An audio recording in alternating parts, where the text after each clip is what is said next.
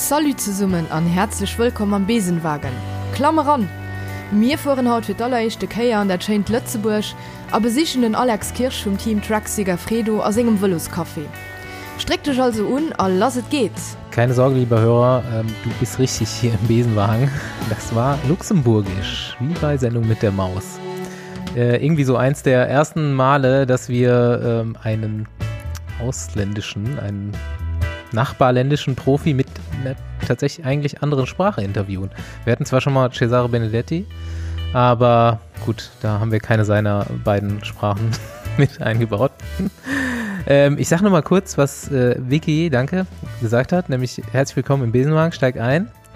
Wir fahren heute zum ersten Mal ins äh, schöne Luxemburg, besuchen Alex Kirsch vom Team Trek Segafredo in seinem Radcafé. Also schnall dich an und los geht's. Mein Name ist Bastian Marx.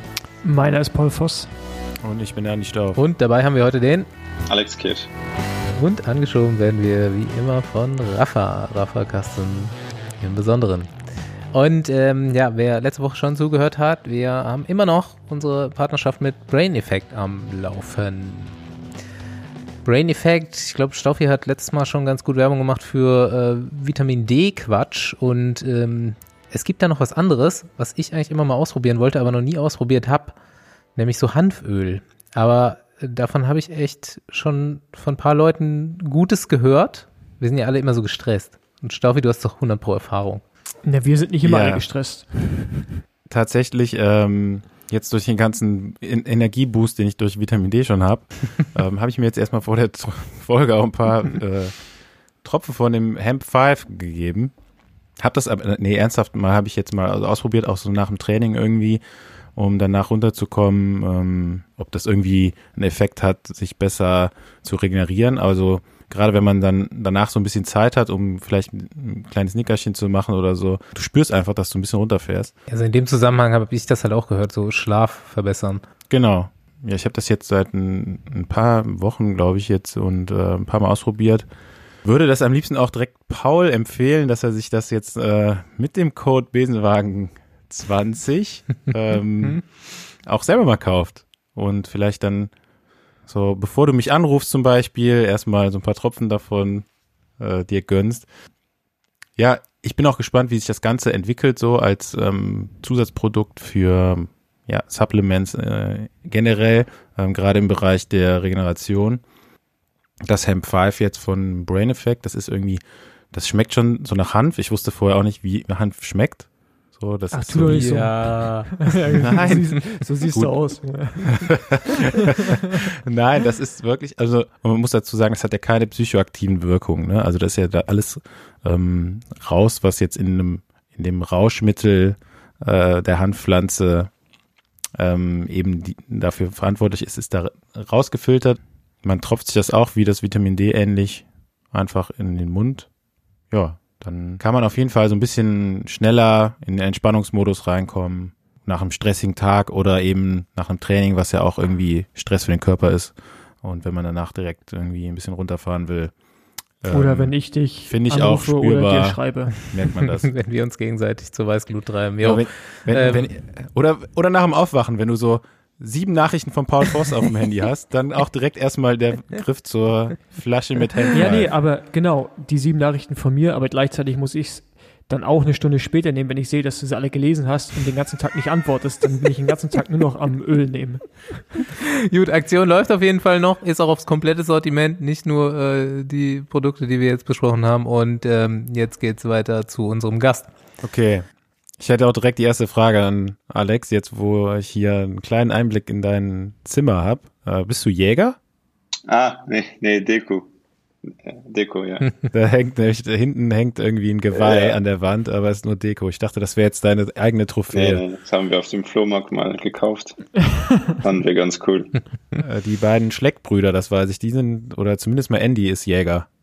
Ja, genau. Deswegen Ja. dachte ich, das wäre vielleicht jetzt so ein verbreitetes Ding in Luxemburg. Wir sind alle Jäger, ja. Jo, wir stellen dich gleich nochmal richtig vor, aber wir haben ja am Anfang immer so noch einen ganz kleinen Allgemeinteil und da ist heute äh, News von Fabio Jakobsen, beziehungsweise das erste richtige Lebenszeichen gehabt, dachten wir, wir quatschen kurz darüber und Vielleicht auch mit dir. Auf jeden Fall habe ich erst auf Instagram heute einen Post gesehen, wo äh, er dann auch wirklich zum ersten Mal zu sehen war mit seiner Freundin. Und später auf Twitter, und der auf Twitter war wesentlich besser aufgelöst. Und ich habe mich sehr gefreut, dass auch bei höherer Auflösung er gar nicht schlecht aussah. Hast du das schon gesehen, ja. das Bild, Alex? Ja, ja, ich habe es äh, auch vor ein paar Minuten erst gesehen. Ich habe genau das gleiche gedacht. Ich war überrascht, wie ja. ordentlich das aussah. Haben mich sehr gefreut. Ja, da kommen ja jetzt auch noch einige OPs dazu. Ähm, ja, hat mich auch auf jeden Fall gefreut. Äh, ich hatte echt schon so die schlimmsten Befürchtungen, weil die letzten Bilder, die von ihm kamen, haben ihn ja immer nur so von hinten oder so gezeigt. Und ähm, das sah doch jetzt schon wieder ganz gut aus. Und ähm, ich glaube, der hat auch noch keine Zähne, ne? War jetzt auch ja. mit geschlossenem Mund. Das kommt jetzt noch alles. Äh, der hat auf jeden Fall noch einiges vor sich. Ähm, ich bin mal gespannt, wie der da aus der ganzen Geschichte rauskommt. Aber sitzt aber zumindest immerhin schon wieder auf dem Rad. Das fand ich auch schon krass. Ja, ja hätte ich nicht gedacht. Und so, also deine Beine sahen gar nicht so schlecht aus, ne? Also ich habe direkt mal geguckt. Ich denke, so ein bisschen ähm, trainiert hat er auch schon ja. wieder, ne? Solange man nicht sagt, ja, aber nachdem auch was Dirk erzählt hat, also hier unser letzter Gast, Dirk Tenner, der ihn ja da beim Unfall quasi gesehen und bisschen begleitet hat, da dachte ich auch, oh, das könnte richtig mies aussehen. Aber man erkennt ihn, er sieht eigentlich auf dem Foto ganz normal aus, sehr, sehr schön. Alex, du bist auch bei der Polen-Rundfahrt mitgefahren. Mhm, ja, ja. Ja, ich glaube, du hast dich ja auch dann äh, nach dem Sturz auch irgendwie zu Wort gemeldet über, über Twitter. Bist du ja eh immer so, dass du da so relativ offen deine Meinung sagst. Mhm. Ähm, kann ich mich noch dran erinnern, dass da, dass du da in der, in der Diskussion danach noch irgendwie mit, mit dabei warst. Ja, ich, ich weiß nicht mehr ja, genau, was ich da geschrieben habe, aber es war grundsätzlich einfach jede, mehrere Zielankünfte, die irgendwie sinnlos waren, ähm, da und also die, die erste natürlich war, das, war auch das erste Mal, wo ich gefahren bin, aber man hört ja die, die Storys schon und ich glaube, es wurde ja genug darüber ge gesagt schon, es macht eigentlich keinen Sinn, ein, ein Ziel in der Abfahrt zu haben, wenn es äh, gegenüber eine schöne, einen schönen Berghochsprint oder nicht mal super Berghoch, aber einen schönen Sprint gegeben hätte. Ja. Und die fragt eine Wintertrainingsfrage. Ich habe mich das heute generell gefragt, so, weil ich mit ein paar Jungs telefoniert habe und ähm, bei manchen Teams ist noch gar nicht so genau klar, wann die ersten Trainingslager sind oder Teamtreffen. Manche Teamtreffen finden jetzt irgendwie auch online statt mit Videokonferenzen. Ähm, wie ist denn das bei euch im Moment?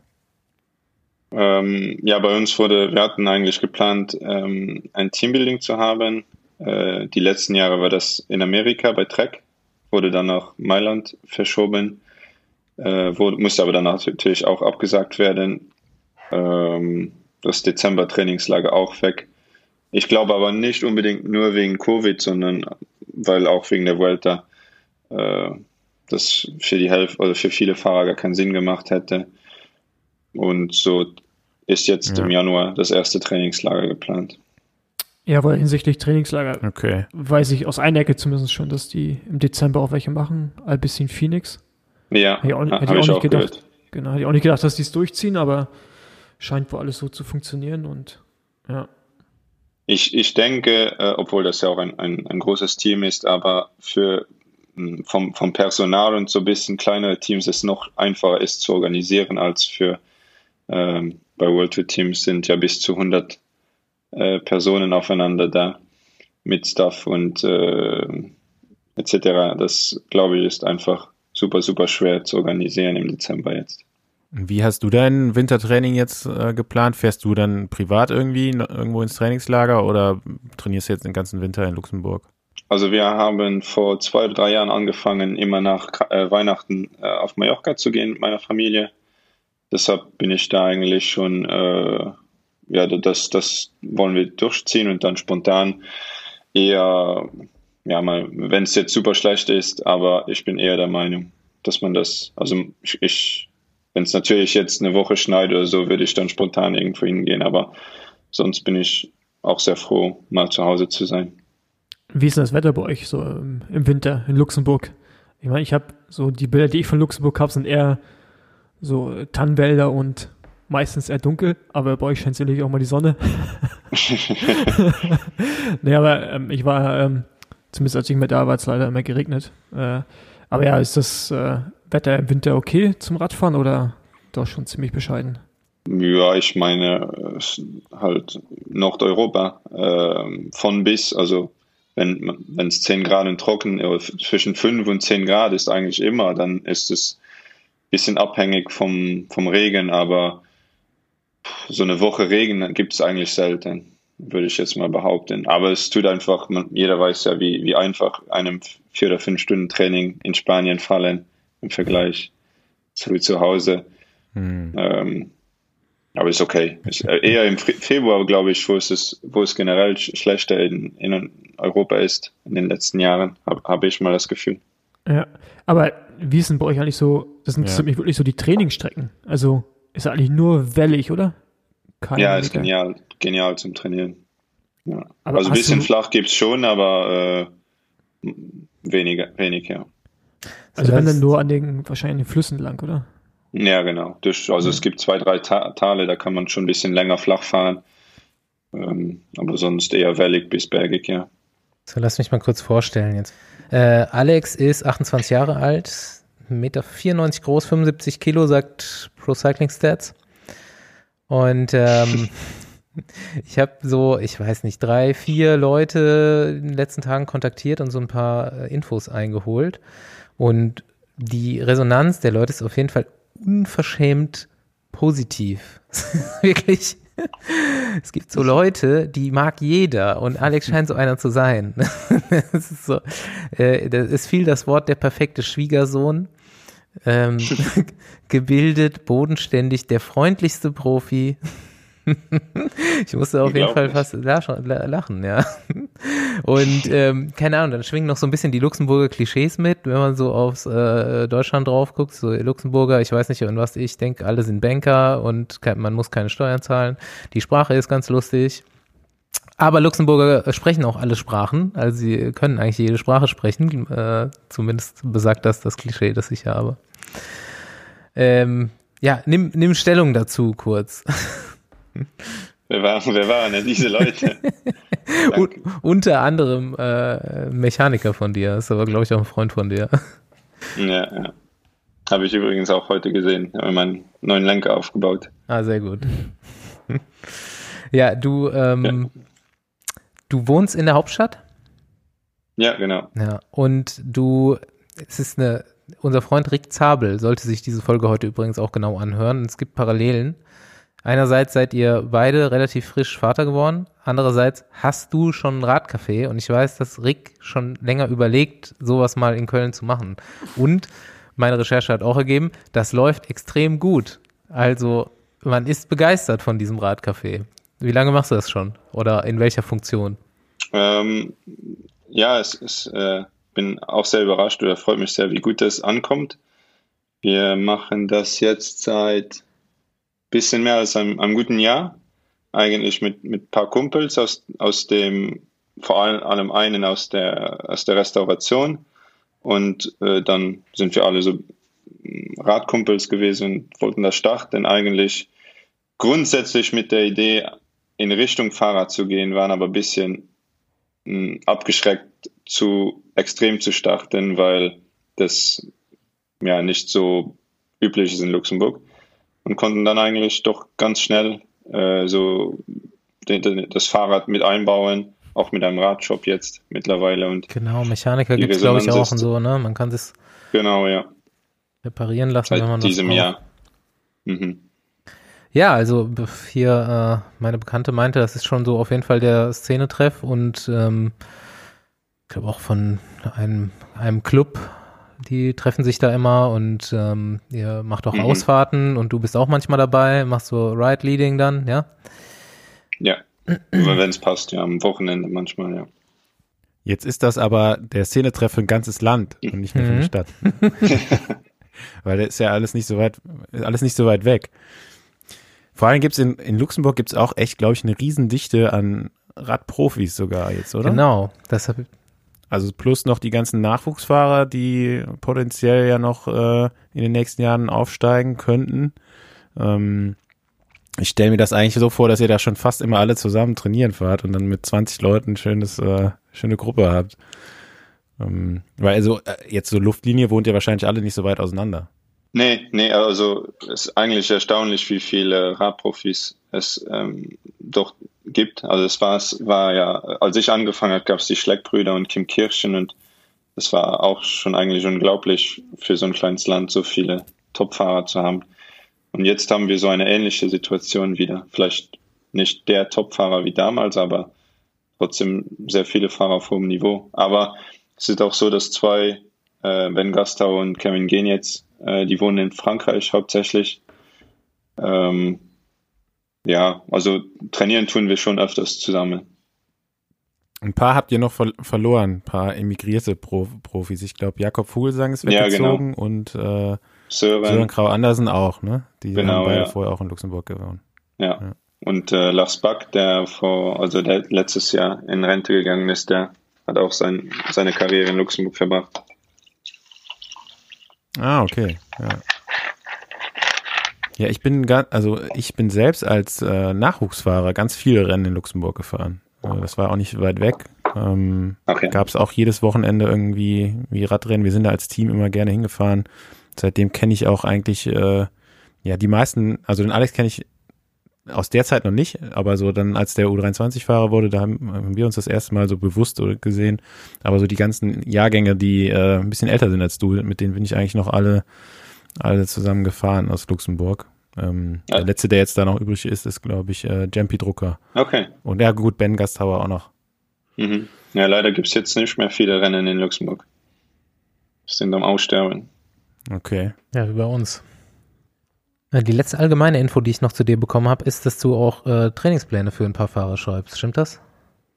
Für ein paar, ja. Also sehr wenig jetzt. Das habe ich eher äh, gemacht, als ich jünger war. Ähm, und jetzt nur noch für, für wirklich Freunde. Jetzt im Alter. Das macht mir Spaß. Im Alter, ja. Hat man noch ein bisschen weniger Zeit. Ja, genau. Es gibt auch, glaube ich, irgendwie ein Nachwuchsteam, was ihr, ich weiß nicht, ob ihr es mit dem Café oder du selber unterstützt. Habe ich das äh, richtig rausgefunden? Team Snooze oder so? Nee, das hat gar nichts äh, okay. mit uns zu tun. Das ist äh, ein, ein Restaurant, ein Bürgerrestaurant, mhm. wo ein ähm, äh, Mitgründer des Cafés hat. Ah ja. Und äh, also lange, ehe wir uns gekannt haben, hat er das gegründet und äh, ein, ein Verein für sich gemacht. Wer macht das denn? Was? Ist das der Tom Wecker? Und, Wer macht das? Ja, unter, äh, unter anderem, ja. ja. Ah, okay. Siehst du, mit dem bin ich zum Beispiel früher noch gefahren. Unglaublich. ja, so alt, so alt ist man schon. Ja. Ah, nein, so alt nicht, aber der fährt einfach schon sehr lange kein Rad mehr. Ja, das stimmt. Geil, ein Burger-Restaurant als Radteam-Sponsor ja. finde ich gut eigentlich. Ja. Könnte man hier auch mal. Gab es in Köln auf jeden ja. Fall ein paar. Ey, früher gab es in Deutschland auch ein paar Teams, die von McDonalds gesponsert wurden. Zumindest hatten die das auf der Hose stehen, so Amateurteams. Geil. Gerade im Westen. Aber ich weiß nicht, ob das äh, ein reeller Sponsor war. ähm, oder ob da kann ich mich auch dran erinnern. Also ja. an das Team. Ja, genau. Ja, es gab ja auch mal auch Amore Vita oder so, oder, ne? Ist auch mal von McDonalds gesponsert worden. Ja, ja, genau. Ja. Ja, vielleicht von einem Franchise-Nehmer von McDonalds. Ja, genau, ja. Das kann ja auch sein. Ja, egal. Hauptsache, äh, Hauptsache Big Mac. Ha Hauptsache Mac ist. oh Gott. Ähm, aber mal kurz noch eine persönliche Frage. Jetzt, ähm, wie alt ist jetzt dein äh, Kind? Ist jetzt auch ganz frisch erst, oder? Ja, ja, fünf Wochen ungefähr jetzt. Oh, oh. ja. ja. Nochmal herzlichen Glückwunsch. Danke. Glückwunsch.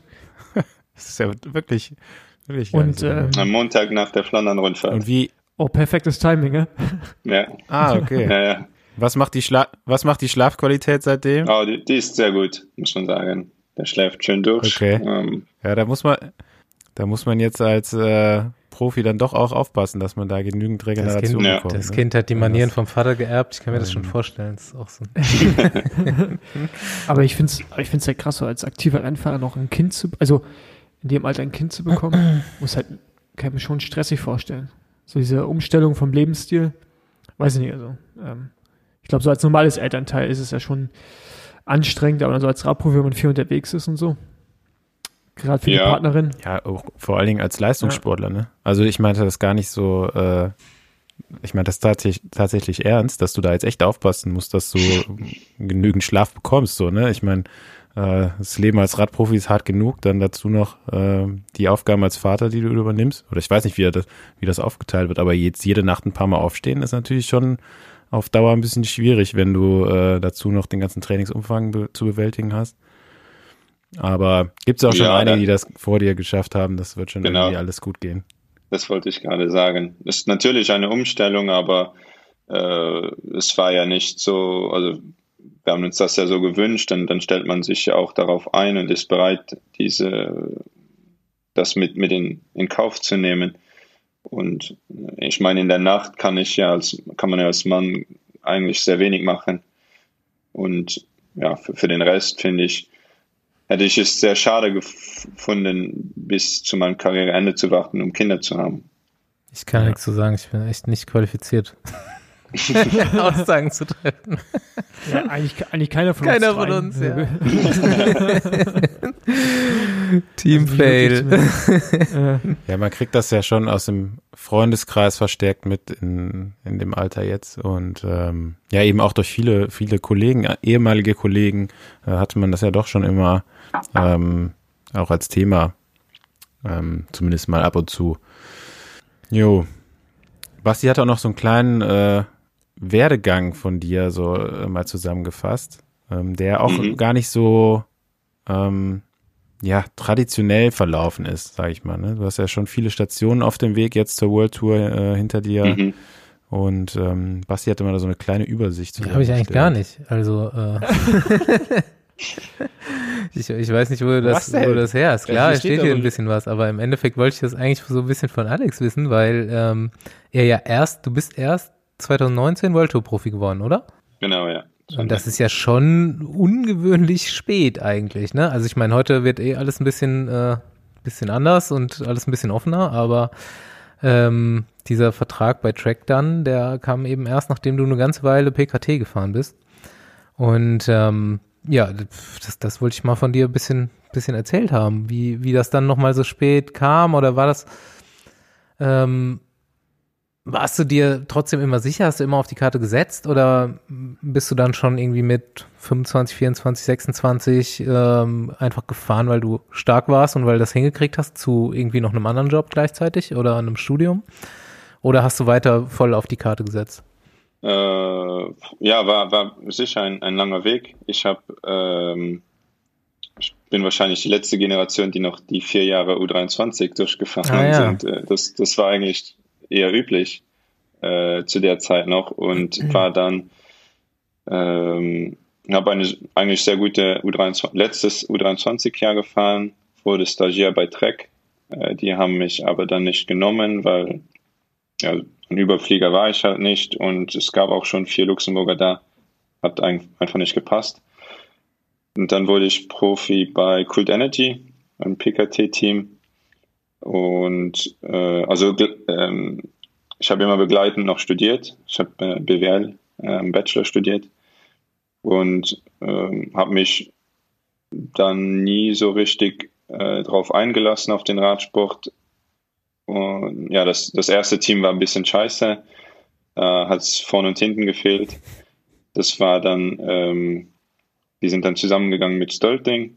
Es war eigentlich schon besser, fand mhm. ich. Da bin ich dann auch eigentlich eine ganz gute Saison gefahren und ähm, ja, hat dann immer so ein bisschen an der World Tour gekratzt und nicht, nicht so wirklich äh, geschafft. Dann bin ich nach Belgien äh, zu einem PKT-Team ähm, gewechselt, wo ich mir dachte, okay, jetzt da könnte ich eigentlich jetzt die Klassiker fahren und mich da mehr zeigen. Ähm, ja, das, das war dann auch eigentlich die zwei schwersten Jahre, weil es ein belgisches Team war. Belgisches PKT-Team ist so, glaube ich, äh, das unattraktivste, was, was es im Radsport gibt. Genau darauf wollte ich eigentlich äh, hinauskommen, dass wir auf dieses Thema kommen. Warum? Belgische PKT-Team. Ja, so, ja, nur Belgier sind jetzt nicht die, die besten Teamkameraden und äh, super harte Schule. Ähm, also war sicher nicht einfach und eigentlich war ich auch 2018 dann so weit, dass ich gesagt habe, wenn ich jetzt nicht in die World komme, dann bin ich auch okay damit ähm, aufzuhören. Weil also Spaß hat es eigentlich nicht gemacht und mein also mein einziges Ziel war halt mich zu zeigen und irgendwie einen Vertrag in der World Tour zu bekommen und ähm, ja hat dann Gott sei Dank geklappt. Und und was war so beschissen, um es mal so deutlich zu sagen in den Teams? Also ich kann mir vorstellen, was ich auch höre, dass man sich halt gegenseitig flickt, also halt dem anderen nichts ja. gönnt, aber es ist wirklich so, so hart. Also ich weiß halt nur von zum Beispiel Alpecin, Phoenix ist halt so, dass für die Belgier halt so Flandern und die ganzen Rennen, die sind halt so groß, dass die eigentlich fast gar keine anderen Nationen, also anderen Fahrer aus einer anderen Nation akzeptieren, die Rennen zu fahren. Ist das, ist das so? Also, dass, ja, dass man diese äh, Rennen so heilig sind, dass eigentlich wenn nur Belgier fahren sollen? Nee, das war, also ich hatte, sagen wir mal so, ich hatte das Glück, dass ich äh, bei Stölting dann äh, wurde ich Dritter äh, bei der Luxemburg-Rundfahrt ähm, im Gesamt und bin dann zu Wallonie gewechselt und kam schon eigentlich als guter Fahrer dahin, was mir ein bisschen, also was mir geholfen hat, weil im ersten Trainingslager wurde dann im Dezember Rennen gefahren und die Selektionen auch rausgefahren. Ich war aber dann fast immer letzter und konnte dann trotzdem im Trainingslager ordentlich. Ja, ja, unglaublich. auch noch nicht gehört. ja, doch, das ist so typisch. Das war äh, ein paar Jahre vorher auch noch bei den bei den äh, World Tour Mannschaften so. Ja, also, also, also da wurde Sachen. schon richtig richtig schnell Rad gefahren im Dezember. Ja. Das war eigentlich so diese äh, Sachen, wo eigentlich keinen Sinn ergeben haben. Man muss dann irgendwie mitmachen, sonst kann man halt kein Rennen fahren und die Selektion wird dann immer fürs nächste Rennen immer am Sonntag erst gemacht nach dem Rennen und solche Sachen, wo, wo man sagt, das will man ja eigentlich nicht längerfristig machen. Das macht, also so habe ich Radsport nie gesehen und ähm, sowas wie, wie im Rennen Hilfe bekommen von einem anderen, das gab es eigentlich auch nicht und ja, wenn es mal schlecht lief, dann, dann wurde man auch angeschrien und, und solche Sachen, wo auf, also nicht menschlich waren, also auf jeden Fall nicht so, wie ich mir Radsport vorge vorgestellt habe. Geil, wie C-Klasse. Ja. ja, ja. Ja, das, also die Rad, die Radsportkultur in Belgien ist schon noch was ganz Besonderes so für sich irgendwie. Also äh, Alex hat jetzt nochmal so die Teamstrukturen und so angesprochen, die mit Sicherheit in den KT-Teams da heute noch so sind. Ähm, oder vielleicht auch noch in, in dem, in dem PKT-Bereich, aber auch so die Fahrer selbst, für die ist irgendwie, also die Radsport hat ja so eine Wichtigkeit auch so, mhm. ähm, das ist jetzt da nicht nur dein Beruf, sondern das hat halt auch so neben im, im ganzen Leben so eine Wichtigkeit für die ganzen Belgier. Ähm, das ist schon, ähm, ja, manchmal so schwer nachzuvollziehen oder ähm, führt halt eben auch dazu, dass da ähm, so, so eine ja so eine Missgunst auch untereinander immer herrscht und ähm, ja vielleicht dieses so dieser Team Spirit bei vielen Teams da auch ähm, so ein bisschen untergeht, weil das für die einzelnen Personen so wichtig ist.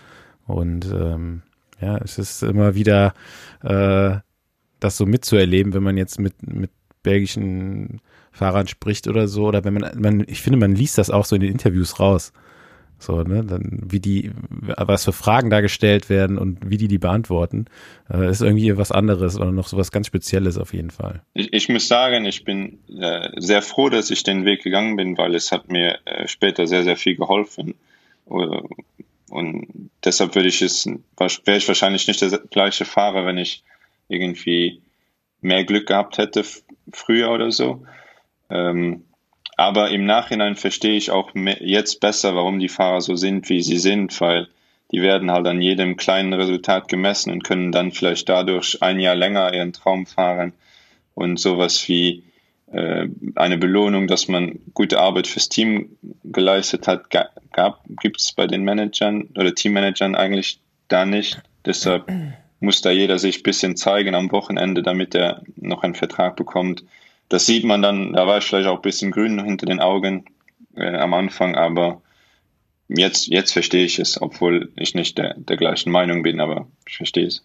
Aber gibt es da keinen Mentalitätswandel? Also merken die nicht, dass das ähm, so auch langfristig nicht funktioniert? Also ich meine, jetzt im modernen Radsport ja sowieso nicht. Ne? Also ich meine, Ähm, oder? Also ich oder, oder wird Ich das hab immer keine Ahnung. oder, Ja. also Ich, also ich, ich ich finde es krass. Also ich wusste jetzt nicht, dass es so KT-Teams hätte ich mir ja vorstellen können, aber so ein PKT-Team, dass sich da, keine Ahnung, so dermaßen die Karten legen, um im Dezember auszufahren, wer welche Rennen fährt im, im Frühjahr, finde ich schon Ja, ja, krass. es ist eigentlich unglaublich, aber wenn du da- zum Beispiel bei Topsport schaust, das Team basiert ja darauf, dass da, da will ja niemand bleiben. Das sind ja 16 Fahrer oder 18 Fahrer, die wollen ja alle weg. Kannst ja dann nur Das weg, wenn klingt du. so lustig. Ja, das, ja da, im, im Ja. Endeffekt ist es ja so. Ne? Es ist super, dass, dass dieses Team in Belgien gibt, ähm, weil das eben nochmal so, ein- so ein Step ist, den die, den die Fahrer machen können auf dem Weg in die World Tour. Und ähm, sowas wäre auch in Deutschland zum Beispiel, wäre das super, wenn wir so ein Team hätten, ähm, was eben nochmal so einen Zwischenschritt ermöglicht, weil der Sprung eben manchmal in die, in, in die World Tour für, für einen Fahrer irgendwie zu früh kommt oder ja, sich eben nicht ergibt. Und da hätte man nochmal die Möglichkeit, den Leuten eben nochmal so ein, so ein, ja, so eine Stufe dazwischen zu setzen. Und ähm, wir haben, äh, es gab damals so den, so die Frage manchmal so unter Profis, äh, was wäre das Mindeste, was sie dir zahlen müssen, wenn du nochmal ein Jahr bei Topsport Flandern fahren würdest? Das wurde dann auch immer äh, relativ hoch angesetzt, was die Fahrer da haben wollten, um dann nochmal zu fahren. Ja, los. Ja, das glaube ich. Frage beantworten. Ja, das, da würde, das würde ich nicht machen. ich habe mein, ich habe, ich habe meinen Teil geleistet in Belgien. Ja, und ähm, wie ging es dann weiter? Wie, ähm, du hast gesagt, du warst bei Track schon Stagiaire und ähm, wie sind die dann nochmal auf dich zurückgekommen? Wie kam da der Kontakt nochmal zustande? Und ähm, wie hat es dann doch noch Ähm, funktioniert? Ja, wir waren eigentlich dann regelmäßig in Kontakt über all die Jahre. Äh, und 2017, mein erstes Jahr bei Wallonie, war ich, äh, wurde ich Zweiter in so einem ähm, Semi-Klassiker, Grand Prix Samin. Und da hatte sich Luca, also der Teammanager von Trek, hat sich bei mir gemeldet und ja, da hatte ich aber noch einen Vertrag äh, fürs nächste Jahr. Also ich hatte zwei Jahre bei Wallonie unterschrieben. Und dann verblieben wir eigentlich so, dass wir voneinander hören würden. Und äh, ja, dann das Jahr, ein Jahr später hat er sich dann gemeldet und äh, es war auch eigentlich das, das einzige Team, was äh, konkret zu mir kam. Dann war ich auch sehr, sehr froh, da dann zu unterschreiben.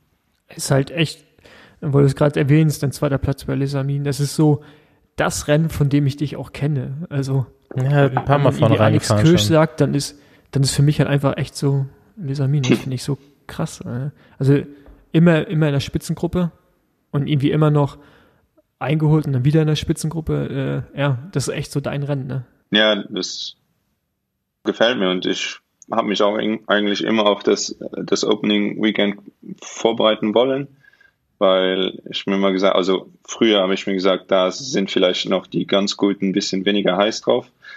Und ja, Samin war am, am Dienstag danach, da, da war die Form eigentlich immer ganz gut. Ähm, und gefällt mir vom Rennen, ist, ist eigentlich ein, ein sehr cooles Rennen. Wie gewinnst du das nächstes Jahr? Hm. Hm. Sie haben es ja ein bisschen einfacher gemacht, das, das war schade. Äh, dieses Jahr mit der, und ja, ich glaube, ich glaube, wir fahren das überhaupt gar nicht nächstes Jahr. Stand nicht auf dem Plan. Ja, okay, dann bist du, hast dich rausgeredet.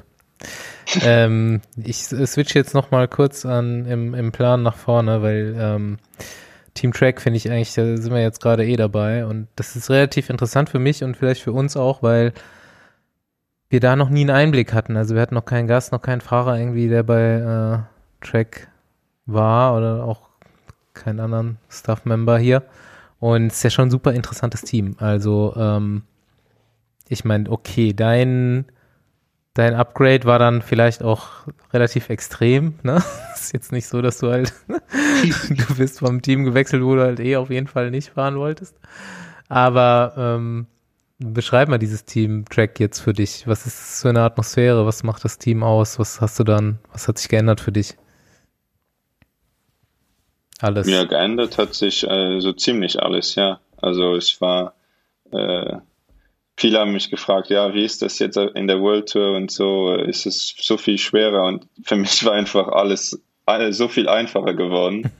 äh, weil die Radrennen sind ja quasi die gleichen gewesen, nur dass man äh, von ja überall unterstützt wird. Ähm, von den Fahrern habe ich natürlich auch sehr viele schon gekannt. Mats Petersen war mit mir bei Kult und äh, Stölting im Team. Ähm, mit Jasper bin ich äh, eigentlich seit der Jugend zusammen Rennen gefahren. Äh, ja, mit, ähm, also der war dann DS äh, mit Gregory Rast, bin ich als Stagiaire gefahren. Also ich habe eigentlich sehr, sehr viele gekannt. Ähm, ja, ich glaube, das sieht ja auch nach, nach außen so aus, als hätten wir sehr viel Spaß und so ist es auch. Wir sind schon, glaube ich, eine sehr, sehr coole und junge Truppe jetzt geworden, vor allem mit der Klassiker-Gruppe. Ja, ihr habt halt noch Vincenzo, der so ein bisschen den Altersdurchschnitt nach oben treibt. Ähm, ja. wie, wie ist der so? Also hast du mit dem großartig was zu tun oder ist das so seine eigene Blase? Also Vincenzo Nibali ähm, und sein Gefolg. Stimmt schon, dass dieses Jahr ein bisschen mehr Italiener äh, oder Italienisch gesprochen wird als vorher.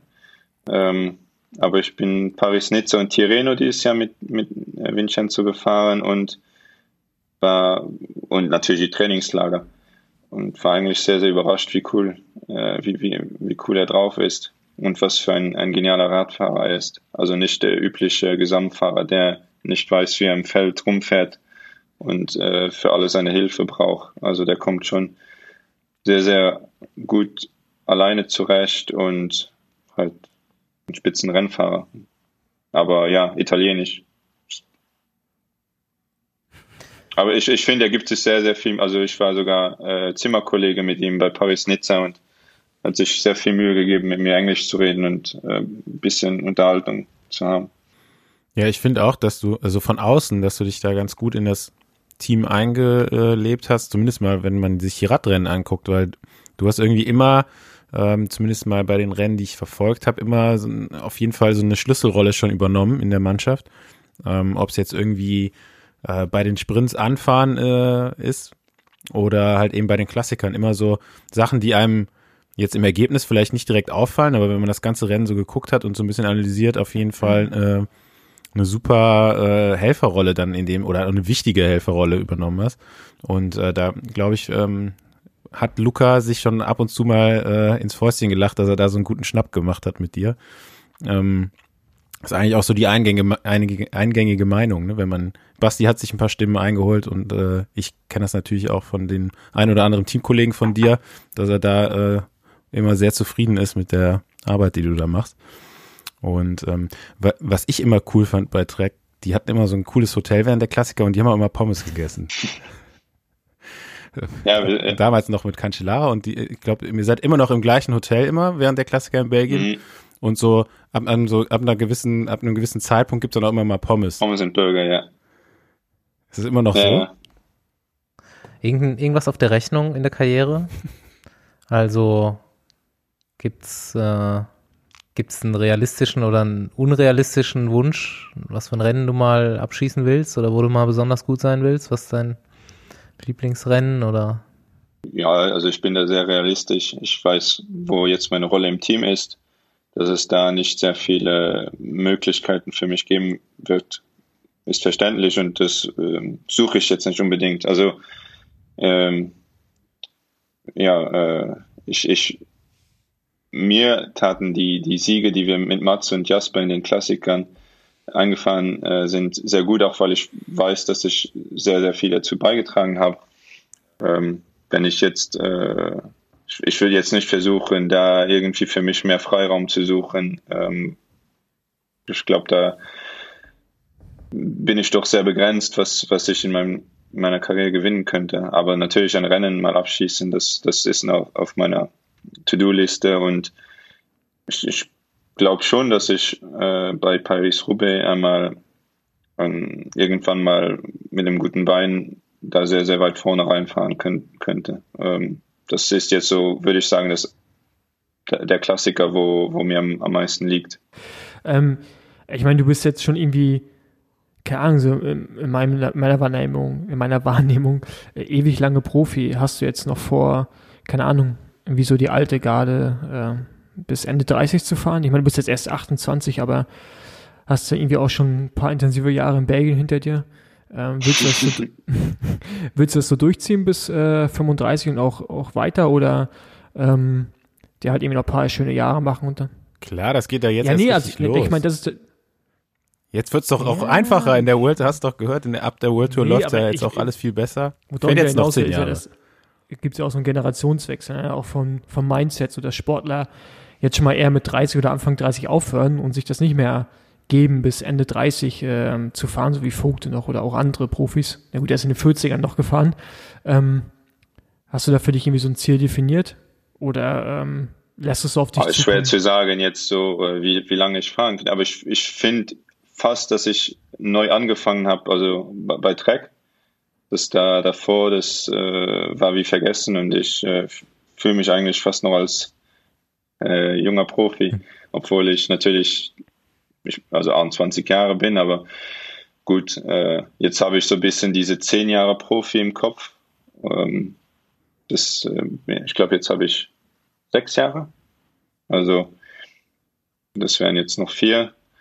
Und da hängt natürlich von meinem Level ab und wie viel du dem, dem Radsport noch geben kannst. Ähm, aber ich muss sagen, ich bin jetzt nicht so müde vom Rennenfahren oder vom, vom Profi-Dasein. Ich habe nie, ich habe mir versucht, äh, nie so zu sehr, also nichts Extremes zu machen im Training oder irgendwie vom, von Lifestyle-Entscheidungen. So, also immer so sowas, mich so zu steigern, dass ich das immer langsam mache und ähm, ja, bei, also immer Lust habe noch, das, das Ganze so zu machen.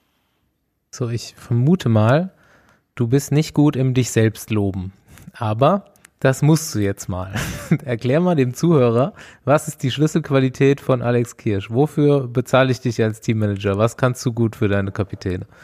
Ja, mittlerweile glaube ich, äh, bin ich, bin ich zum, zum Road Captain vom Team herangewachsen, ähm, helfe den, den Leadern im frühen bis späten Finale von, von Klassikern und äh, bin zuständig für Leadouts beim, beim, beim Team Track.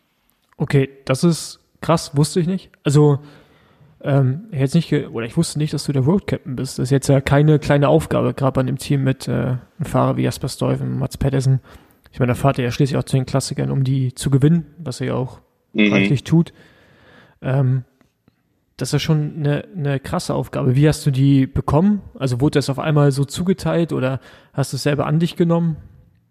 Also ich meine, das ist ja eine äh, große Verantwortung. Ja, ein ne? bisschen von allem, ja. Ich, ich bin da eigentlich sehr, sehr schnell reingewachsen. Und also deshalb meine ich, dass ich fast meine Karriere jetzt wieder neu starte bei Track ist, weil ich wurde eigentlich zwei, für, für die Saison 2019 ja engagiert, um, um so den, den siebten Platz in, im Klassiker-Team einzufüllen. Irgend, ein Fahrer, der, der schon die, der die Rennen irgendwie kennt und der ein ordentliches Level hat, äh, um, um da mitzufahren. Ähm, und äh, habe dann eigentlich die Erwartungen sehr, sehr schnell übertroffen. Ähm, und ja, dann, dann merkst du ja auch, ob ein Fahrer irgendwie Ahnung hat, was er da macht. Und ähm, ich habe mich eigentlich jetzt mich nicht in die Richtung gedrängt, aber wenn, wenn meine Meinung gefragt wurde, habe ich, habe ich das schon so gesagt. Und wenn du mehrmals richtig liegst oder wenn, wenn man, wenn, wenn die sportliche Leitung sieht, dass,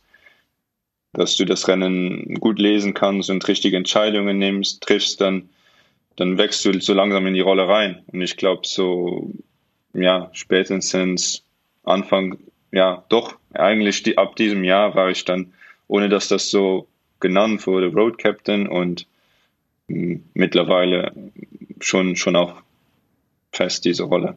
Und welche Aufgabe hast du genau im Sprintzug? Also organisierst du es oder ähm, was ja, ist da deine schon, Aufgabe? schon. Also da, das war eigentlich noch lustiger, weil das war eigentlich etwas, wo ich immer dachte, da wäre ich, müsste ich eigentlich sehr gut dran, drin sein, aber selbst hatte ich nie wirklich Lust zum Sprinten und war auch nie in einem Team, wo das so richtig gefragt war. Und dann Ende letztes Jahr äh, bei der Bing Bank Tour war Edward Töns unser Sprinter und der hat gesagt, hey, ich glaube, du könntest das eigentlich sehr gut machen. Ich fahre gerne bei dir, hinter dir im Feld, versuch's mal und ja, dann, dann lief das eigentlich sehr, sehr gut. Und ähm, dann hat er die anderen überredet, äh, mir doch da ein bisschen mehr Freiraum zu lassen. Und dann haben wir, habe ich mich so richtig da mit befasst im beim, ja, dieses Jahr im Januar, da haben wir die ersten zwei Sprints gewonnen mit Moschetti. Und ähm, ja, meine Rolle eigentlich äh, ändert, je nachdem, welche Fahrer wir haben. Also ich kann mehr oder weniger fast alle Positionen fahren. Am liebsten die drittletzte oder zweitletzte. Ja, habe ich ja habe ich ja gesagt, der hat jetzt schon äh, immer die wichtigen mhm. Rollen übernommen, eigentlich so in schnell in, in kurzer Zeit. Und äh, ich glaube, das ist sowas, das wird mit den Jahren immer besser. Also äh, je mehr Erfahrung so ein Fahrer bekommt, desto besser macht er da eigentlich seinen Job. Also ich sehe Alex da jetzt auch noch lange äh, fahren in so einer Position. Also mach dir jetzt mal nicht zu früh Gedanken um den Wohlstand. Ich glaube, da gibt's noch einige Fahrer, die dich äh, noch ein paar Jahre mhm. gerne Aber ich finde es halt nur interessant, wollen. dass man das so, keine Ahnung, wenn man sich damit nicht beschäftigt. Ich meine, Staufel bist ja auch eher noch mehr drin, weil natürlich auch Mats Pedersen äh, managst und ähm, hast ja mehr Informationen, was im Rennen so passiert. Aber man kriegt das also ja, ich gucke ja, die auch, aber, aber, aber, aber mir, fällt, mir fällt es dann. und den Alex siehst du ja, ja immer, den siehst du ja auch immer, der ist ja auch immer also, so. Kann ich mal die Rennen am Anfang des Jahres mit, mit äh, Moschetti habe ich nicht gesehen. Äh, ja, okay, jetzt werde ich mal auf jeden Fall drauf achten. Aber es ist natürlich eine geile Position und wenn du da äh, so oft viel variieren kannst äh, von den Positionen her, ist es natürlich umso besser. Da fing ja. doch das äh, Jahr der zweiten Plätze ja. für Ackes an. Da hat Moschetti Ackes immer abgesprintet. Ja. Ähm, was braucht man für Werte für den Road Captain und den Leadout bei Track?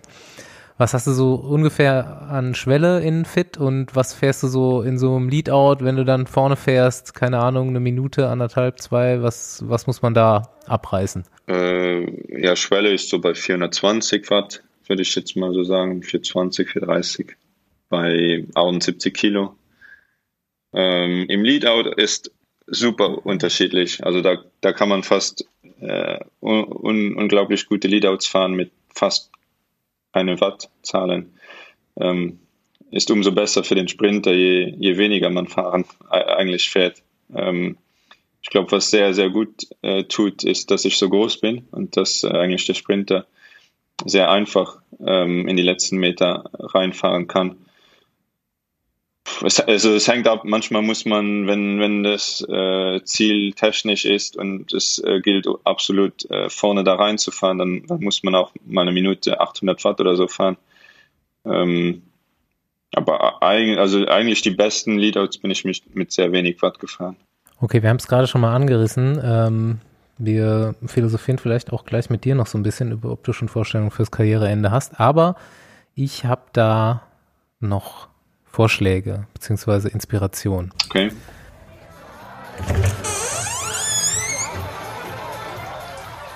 Hören's, Basti. Hat mir nicht Englisch der, der, der, der, der, der Dingens, du weißt du, was ich meine. Letzte Woche die Kategorie Was macht eigentlich angekündigt und für diese Woche Steffen Wesemann vorbereitet. also kleines Referat jetzt, aber erst frage ich mal, weil ähm, Paul, Andi, Steffen Wesenmann, an, an was denkt ihr zuerst, wenn ihr Steffen Wesenmann hört? An die Klassiker. äh, dicke Uhren und Goldketten. Das auch, ja. ich ich glaube. Doch, und äh, an o stimmt, Oakley, stimmt. schon Oakley in den 90ern. Ja. Immer die M-Frame, ja.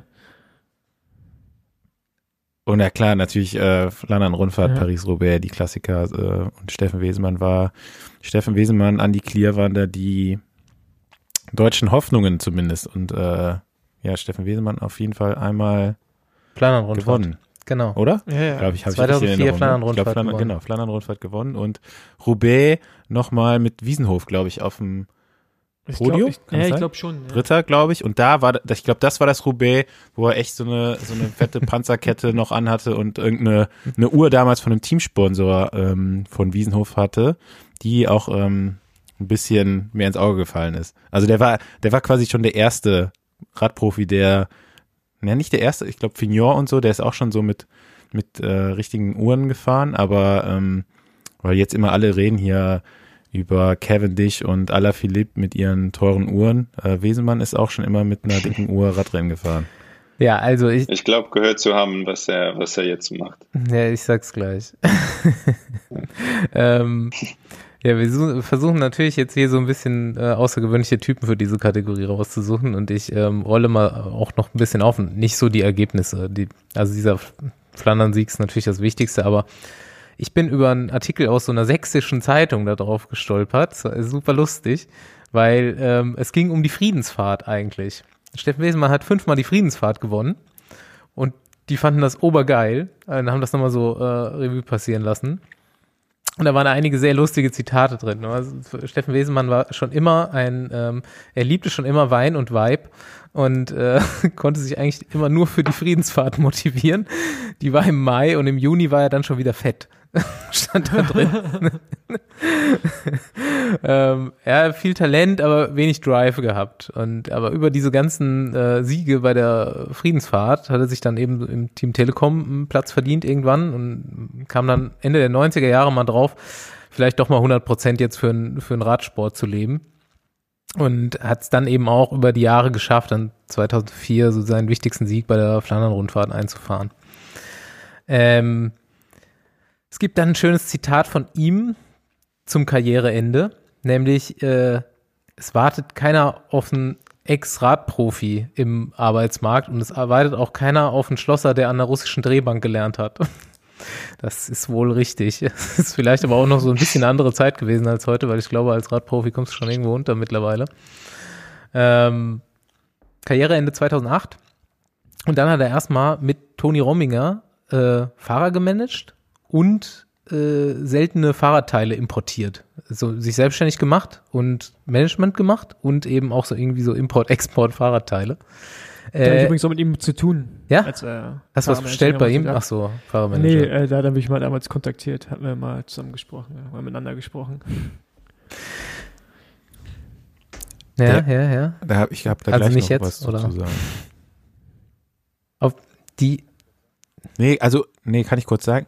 Ähm, es gab nämlich dann mit einem, ich meine, asiatischen Sponsor eigentlich auch ein Team, was Steffen das und Tommy Rominger gemacht haben. Also die haben nicht nur Fahrer gemanagt, sondern die haben ein ganzes Team auf die Beine gestellt. Da hat übrigens Arthur Geig einen Vertrag unterschrieben.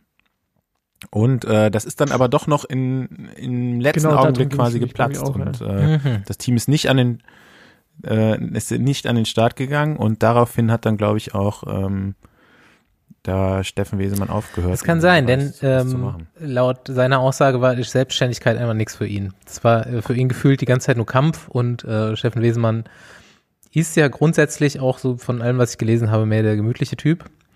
Und ähm, ja, was hat er sich dann gedacht? Okay, fand ich schon immer cool, ich mache mal LKW-Führerschein.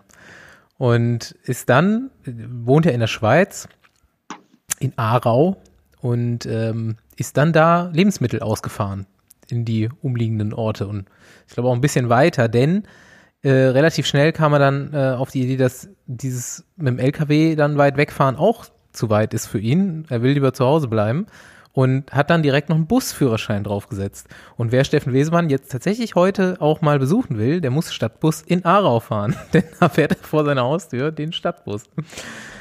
Ähm, er kann sich nicht mehr erinnern, wann er das letzte Mal auf dem Rad saß. Er meinte, ohne Kondition macht einfach keinen Spaß mehr. Und äh, wenn die ganze Zeit Bus fährst, hast du eh keine Zeit dafür. Das macht Steffen Wesemann heute. Kannst du, ähm, Ah, okay. Kannst ja, du dir das auch vorstellen? Luxemburg, Stadt? Wie, wie heißt das Busfahrer eigentlich? zu sein. Stadtbusfahrer. Schwer, vor allem nach den Siegen nicht.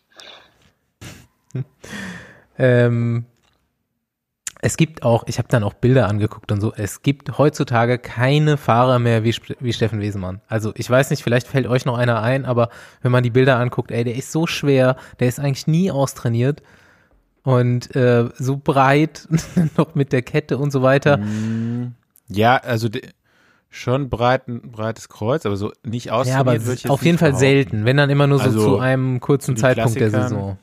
Der hat halt einen mega Oberkörper, ne? Ja, aber das war, das war natürlich aber auch zu der Zeit, als der aktiv war, ähm, tatsächlich noch so, dass für die Klassikerfahrer die Saison nach den Klassikern auch mehr oder weniger vorbei war. Also das war jetzt nicht, da war jetzt Steffen Wesemann nicht die Ausnahme, sondern das gilt, galt für viele und die Mentalität habe ich auch so also bei Wilram war es auch normal. Also, das war den Klassikern erstmal. Natürlich war für, für Tom Bohnen irgendwie die Tour de France noch dann ein großes Rennen, aber Mhm. eigentlich auch nicht mehr. Also da, da, die Klassiker standen da so viel höher. Ähm, das war dann auch echt, äh, zu, auch noch in den Zeiten davor eben noch, äh, wo Wesenmann aktiv war, tatsächlich so, gut, Klassiker vorbei, äh, danach den Rest fährst du noch so mit und dann geht's wieder los im Winter und trainierst für die Klassiker. Also das war jetzt nicht so unüblich. Und äh, ich glaube, für, für die Rennen hat er dann schon richtig krass trainiert. Und ich äh, habe auf jeden Fall noch so zwei Anekdoten über Steffen Weselmann mal gehört.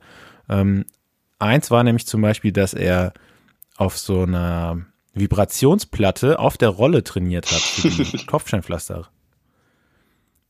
Also er hat echt so ein richtig fettes Teil, ne? Da gibt's ja, äh, kennt man vielleicht aus Fitnessstudios, also ein Ding mit richtig Power. Ähm, da hat er sein, sein Vorderrad draufgestellt und dann quasi seinen, seinen Körper schon auf die Erschütterung auf dem Kopfsteinpflaster so ein bisschen vorbereitet. Ob das jetzt Sinn gemacht hat oder nicht, weiß ich nicht, aber er hat auf jeden Fall da ähm, ein paar Einheiten drauf absolviert. Und der war da schon auf die Rennen richtig eingestellt. Ne?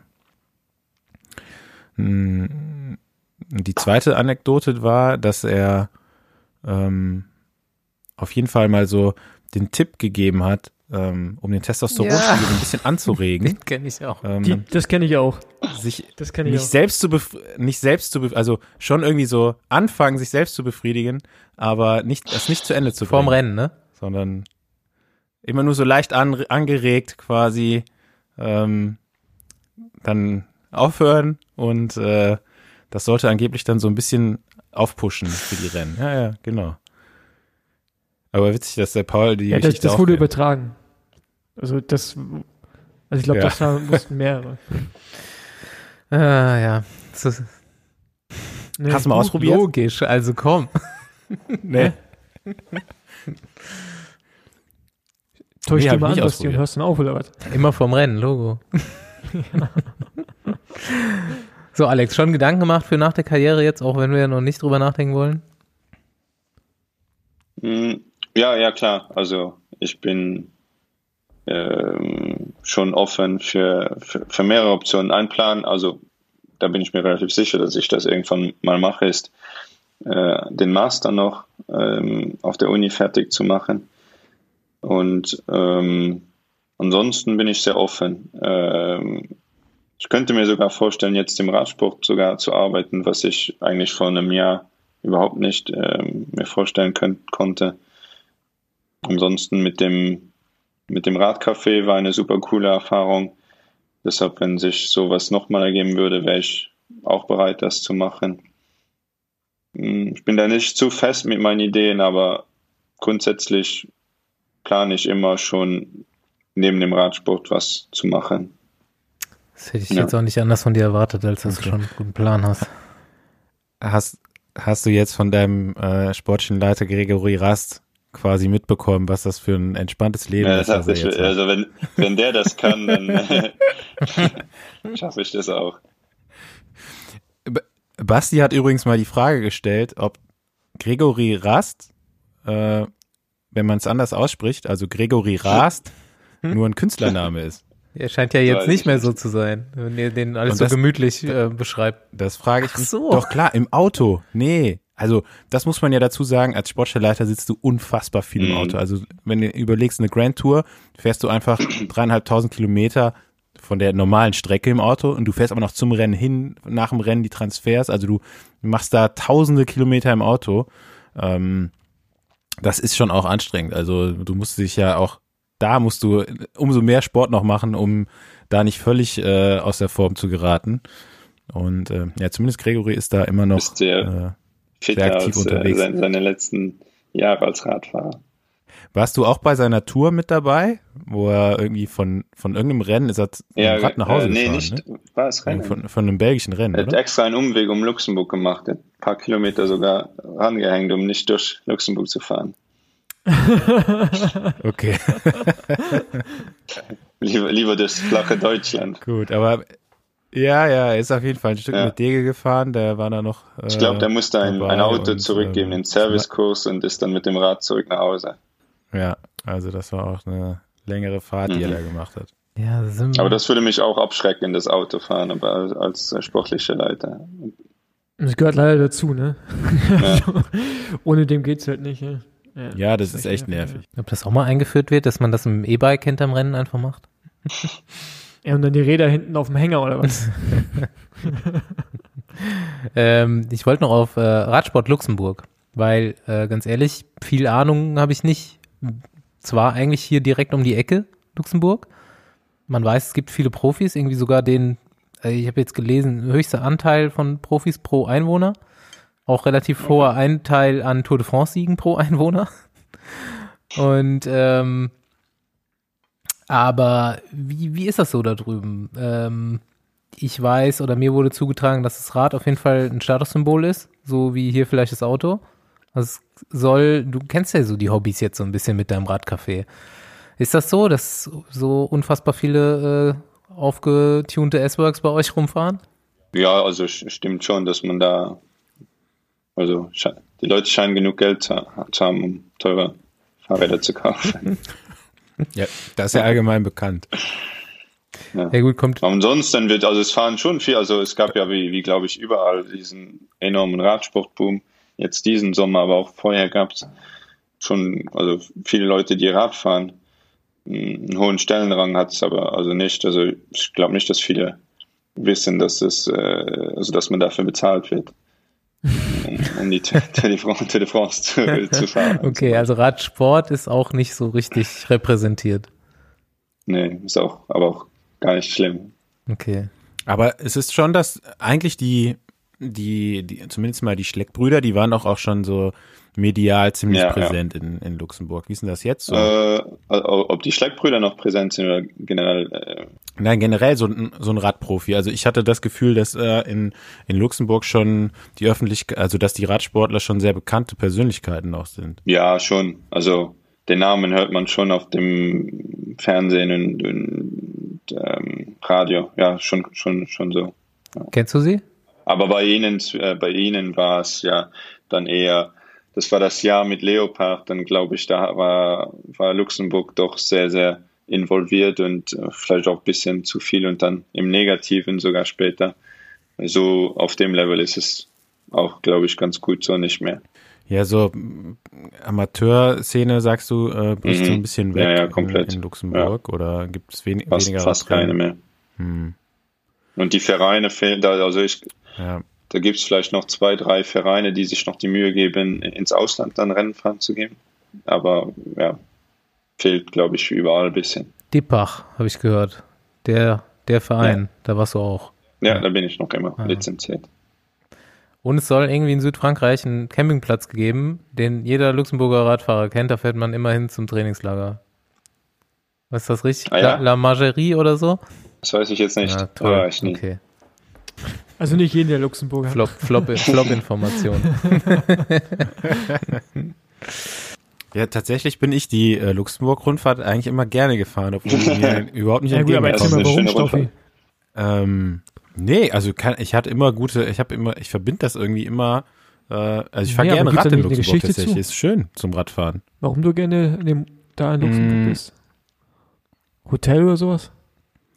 Mm, Ja, das Hotel, was wir da hatten, das war immer eine, eine äh, sehr komfortable Situation. Man hat das ja oft, wenn man, also eigentlich hat man das ja fast immer, oder ich hatte das zum Beispiel immer. Ich bin ja noch zu der Zeit gefahren, wo nicht jedes Team einen eigenen Koch hatte. Und äh, da hast du halt einfach vom, da hat der Veranstalter vom Rennen meistens das Essen vorgegeben. Also du, der hat dann quasi den Hotels gesagt, hier, da kommt jetzt äh, diese Nacht, übernachtet bei euch ein Radsportteam, äh, macht den mal ein bisschen Salat zur Vorspeise, kocht den danach Reis oder Nudeln, macht den noch ein Hühnchen oder Fisch dazu und dann gibt's noch ein bisschen, vielleicht eine Gemüsebeilage und das war's. Ähm, wir hatten damals immer, also ich bin dann dreimal, glaube ich, die Luxemburg-Rundfahrt gefahren und dreimal hatten wir ein Hotel, ähm, bei dem konntest du à la carte bestellen. und du hattest irgendwie so, du konntest auch bestellen, was du wo- wolltest. Und das war ein italienisches Restaurant unten in dem Hotel drin. Und äh, da konnte man dann immer die Karte rauf und runter bestellen. Und das haben wir dann tatsächlich auch gemacht. Also ich glaube, wir waren dann immer, während den fünf Etappen, äh, haben wir alle Gerichte der, der Karte mindestens einmal bestellt. Und äh, die Betreuer haben das natürlich, durften das dann auch. Und bei den Betreuern ist das dann so ein bisschen exotisch teilweise geworden. Also da gab es so eine Pizza Amerikaner, da waren dann Würstchen und Pommes drauf und so. Und die haben das dann einfach irgendwann nur noch bestellt, um die letzten Gerichte der Karte abzuklappern. Das war auf jeden Fall immer äh, eine gute Stimmung dann bei der Luxemburg-Rundfahrt im Team. Und äh, hat ja auch irgendwo Spaß gemacht. Also war zwar immer super hart. Ich habe das immer die 500 Watt Rundfahrt genannt, weil du eigentlich entweder nicht nichts treten musst, weil du bergab fährst oder halt 500 Watt mindestens, um äh, dabei zu bleiben. Aber ich bin da immer gerne Rad. Ich fahre auch jetzt immer noch manchmal in Ja. Luxemburg Rad. Lass da mal hinfahren, ich war da noch nie. Mache, dann manchmal kommt man so in den in den letzten Zipfel von Luxemburg. Ich will das mal machen. Du Sehr fährst schön. mich mal durch die Eifel und dann machen wir diesen Zipfel Luxemburg. Komme ich auch mit. Ist aber äh, ich kann nur empfehlen, da nicht für einen Kaffee anzuhalten, das ist nicht teuer. Weil das ist so, ja, in komm, Luxemburg kostet es sind 10 da. Euro oder so. Die können sich auch noch nicht mehr erklären, äh, also die, stellen sich die Frage gar nicht, wie man kriegt für Tour de France, wie viel Geld kriegt man denn da? 100.000? Ach, dafür würde ich die ja nicht fahren. So. In Luxemburg verdient jeder unfassbar viel Geld, glaube ich. Oder? Es ist doch so. Du kommst ja echt so, mit Kaffee und Kuchen Nee, 20 das Euro weg. Nicht. Nicht bei dir, ne? Ja, aber ist schon Bei, teurer. bei als- mir überhaupt nicht. Die ganzen Radprofis, die kriegen das alles so Cappuccino? in Luxemburg. 3,50.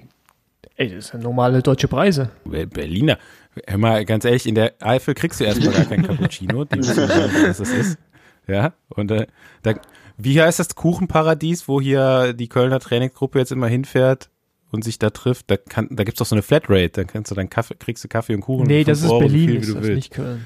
Doch, das gibt's auch in Köln. Da fährt, äh, Den haben- da haben die es aber kopiert. Hier immer die Trainingstiere Ja, ein, eingenistet. Eigentlich gibt es das nur in Berlin. O Hollys Paradies. Das ist so das, das Kaffee und Original. Kuchen für 5 Euro. Ernsthaft? Ja? Bei dir? Alles, was geht. All you can eat. Äh, Okay, Bingo! Fahrer Bingo! äh, Alex, ich weiß auf jeden Fall, unser Kontakt ist so zustande gekommen, dass ich weiß, dass du Besenwagenhörer bist. Und Ja. du kennst das auch jetzt auf jeden Fall schon. Und ähm, also weißt du, was auf dich zukommt. Und da du in diesen schönen belgischen Teams gefahren bist, mache ich mir auch äh, Hoffnung, dass, dass du was zu erzählen hast. Aber mal, also ich habe mal, ich hab mal ganz kurz noch eine Vielleicht Frage. fangen wir damit. Wir können ja äh, Besenwagen, äh, das Fahrerbingo jetzt ein bisschen erweitern. So schlechtester Ja. und bester Teamkollege. Also nicht nur Fahrer ja, insgesamt. ich habe noch kurz eine Frage. Warum fragen. hört man eigentlich als Radprofi einen Besenwagen? Das habe ich mich schon ganz oft gefragt. Grundsätzlich ähm, habe ich ja sehr, sehr wenig mit dem Radsport, neben dem Radsport zu tun. Ähm, und würde auch eigentlich keinen Radsport-Podcast hören, aber Besenwagen mag ich eigentlich. Ist nicht immer zu, zu viel Radsport. Sehr gut. Das, Das können wir so Das- das- rausschneiden das- und als Werbespot genau, benutzen. richtig. Ich, ich hätte es jetzt genau andersrum gedacht, ne? Ich hätte jetzt gedacht, äh, Alex ist bestimmt so ein Typ, der hört alles, der, der alles Radsport saugt er so ein und äh, deswegen ist es irgendwie da hingekommen. Aber Ja, machen wir erst gut. Wer ist, wer ist dein Lieblingsfahrer überhaupt im Feld? Also Teamkollege mag ich äh, eigentlich, ja, haben wir die ganze Klassikergruppe, vielleicht am meisten noch äh, Ryan Mullen, mit dem habe ich eigentlich am meisten zu tun. Ah, erzähl mal, der scheint auf jeden Fall witzig zu sein. Den hatten Ja, wir ja auch noch lustig. nicht. Der hat ein Rad ab, Ja. oder? Der hat, also der ist auf Ja, jeden. Fall, äh, Hat einen Das ist ein Radar- Ire, ne? Unglaublich, Ist ein Ire, ja. Ist ein irrer, ist ein irrer Ire. wie viele Liegestütze macht der so? Während einer normalen Rundfahrt. ich glaube, der ist so auf die Welt gekommen. Der macht überhaupt kein Fitness oder irgendwie unglaubliche Arme. Der Typ, der hat Trizeps wie ein Oberschenkel. Das ist Wahnsinn. Ich glaube, der, der ist sogar dicker als sein Oberschenkel. Also so dick sein. Aber ein, ein, ein, ein super Typ, super Team, äh, Teamplayer, super stark auch als, als Radfahrer selbst. Sollte man eigentlich auf seiner Seite im Team haben. Ähm, sonst abseits von unserem Team freue ich mich ähm, ja, auf Sibi eigentlich immer. Schon, schon sehr lange. Der war, als ich noch KT-Fahrer war, schon immer irgendwie, warum auch immer, sehr, sehr nett zu mir. Ähm, und äh, ja, dann die ganze Karriere ein bisschen verfolgt von mir und ähm, auch ein Fahrer, wo ich eigentlich immer, ich glaube, jeder ist froh, mit den, den auf einmal rennen zu sehen und findet man immer irgendwas Ja. zum Reden. Aber ihr sprecht ja auch Ja, auf genau. Augenhöhe. Also vielleicht, vielleicht kam das deswegen so. Sibi hat so Hat nur umgeguckt im Feld. Und, oh, ja. Er, er sitzt sogar ein bisschen höher als ich. Also Ja. ich bin so der einzige Fahrer, wo ich Windschatten habe. Geil. ähm, kurz zwischengefragt, Ja. weil ich glaube nicht, dass das die Antwort auf die zweite Frage gleich wird. Ähm, wie ist das Verhältnis zu äh, Bob Jungels? Oder kennt ihr euch? Trainiert ihr zusammen? Ist da irgendwie ein Verhältnis da? Ja, ja, wir sind sehr, sehr, sehr gute Freunde. Schon ähm, gleiches Alter, haben mehr oder weniger äh, im gleichen Jahr angefangen, ähm, Rad zu fahren und waren dann auch im Gymnasium äh, in, in der gleichen Klasse. Ach, krass. Und, äh, ja, Ah, okay. ja. Witzig. Äh, dann, ja, haben, ja, bei Leopard sind wir auch eigentlich ein Jahr zusammen noch im Continental-Team gefahren. Ähm, noch immer ein sehr guter Freund und äh, ja, trainieren öfters zusammen, ja. Gut. Wer ist hier so richtig auf den Sack gegangen und warum? Oh. Eigentlich sehr, sehr viele so diese aggressiven Sprinter, die gibt es eigentlich äh, leider zu viele. Ähm, aber dieses Jahr grundsätzlich, äh, abgesehen natürlich von den Franzosen, das wurde ja hier schon ein paar mehrmals äh, gesagt, aber Ich fühle mich einfach nur bestätigt. Das ist so eine Terpstra Franzosen. Ich werde immer beschimpft dafür, dass ich irgendwie da, keine Ahnung, äh, nicht korrekt bin, aber Ganz- irgendwie wird es halt immer wieder bestätigt. ja, ja. Aber gut, das sind halt Franzosen, was soll man da machen? ähm, die, dieses Jahr hat mich unglaublich NTT gen äh, genervt. Also das ganze Team, abgesehen von Walgren, äh, die waren irgendwie immer im Weg und äh, Waldscheid, äh, glaube ich, äh, ist da so Spitzenreiter mit Nisolo in dem Team für Erzähl, erzähl, erzähl eine Situation. Irgendwie, man, man muss sich das vorstellen können. also es gibt kein als jedes Rennen. Wie, du, du willst nach vorne am Schluss und die versperren den Weg oder? Ballern rein einfach irgendwo rein, irgendwo wo kein Platz ist, ballern die. Ja. Terror-Sword. ja, Max ist da, glaube ich, echt schmerzfrei. Ich bin, also ich, So, es, es äh, tut mir ja so leid für ihn, weil, weil er ist ein, glaube ich, ein super netter Fa äh, Typ äh, und auch eigentlich sehr intelligent und äh, aber sobald er den, den Radhelm au- aufsetzt, glaube ich, wird er irre. Geil. Okay, sehr gut. Aber ich muss, Ja.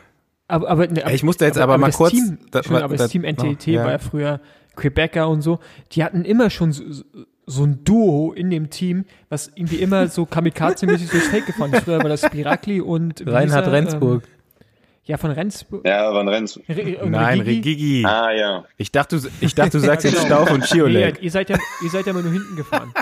ähm, von daher, das, das war, ihr habt ja nicht gestört. Ja, doch, die äh, Sparagli und Ey, man, die haben die haben auf jeden geworfen. Fall Die sind gefahren, einfach Bomben Das ist der richtig geile Namen einfach.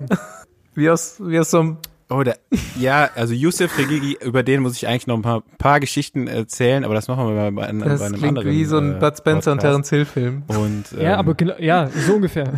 Ja, und die sind auch eigentlich genau auf dem gleichen Kult, die haben eigentlich auch mittlerweile bei mir ja. auch so einen Kultstatus schon fast erreicht.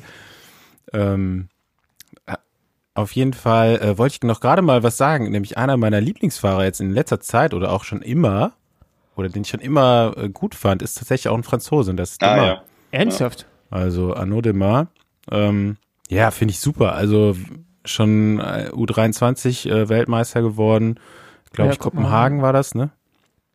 Ähm, seitdem so ein bisschen auf dem Schirm gehabt und wie er sich so dann so entwickelt hat, dann auch teilweise Richtung Klassiker gegangen, jetzt wieder Sprint und so und der ist mir eigentlich einfach sympathisch. Der habe auch bis jetzt immer nur Gutes über ihn Mhm. gehört, so ähm, von seinen Teamkollegen und ähm, ja, von anderen Leuten, die mit ihm zusammenfahren.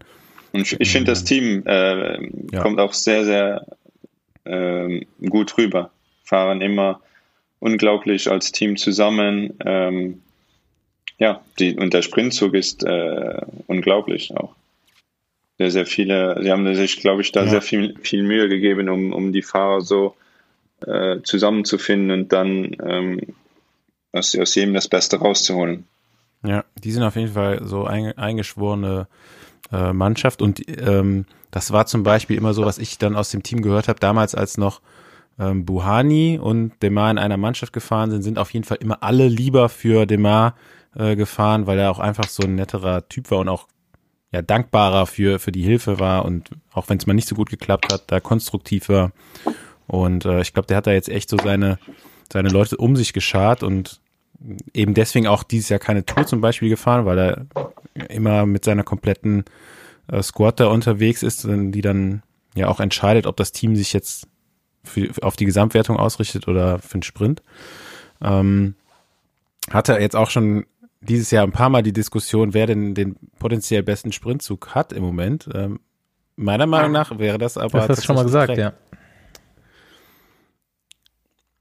Also ich glaube, ähm, in der Zusammenstellung, vor allen Dingen dann so, äh, wenn man jetzt mal den stärksten Sprintzug auf die, auf die Reihe schicken würde oder auf die Fahrt schicken würde, den Track aufbieten könnte, dann ähm, glaube ich nicht, dass da andere Teams noch tatsächlich ich schneller fahren können. Das Vor allen Dingen, wenn, wenn man jetzt so die letzten drei, vier Leute nimmt. Das sagst du schon seit Monaten.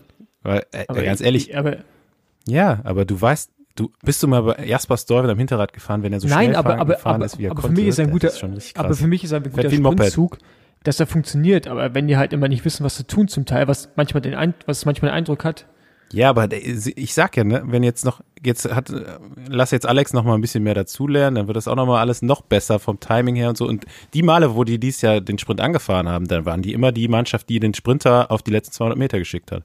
Also das war in Polen so, das war bei dem Rennen Mailand-Turin, glaube ich, war das, ne? Pinkbank. Ähm,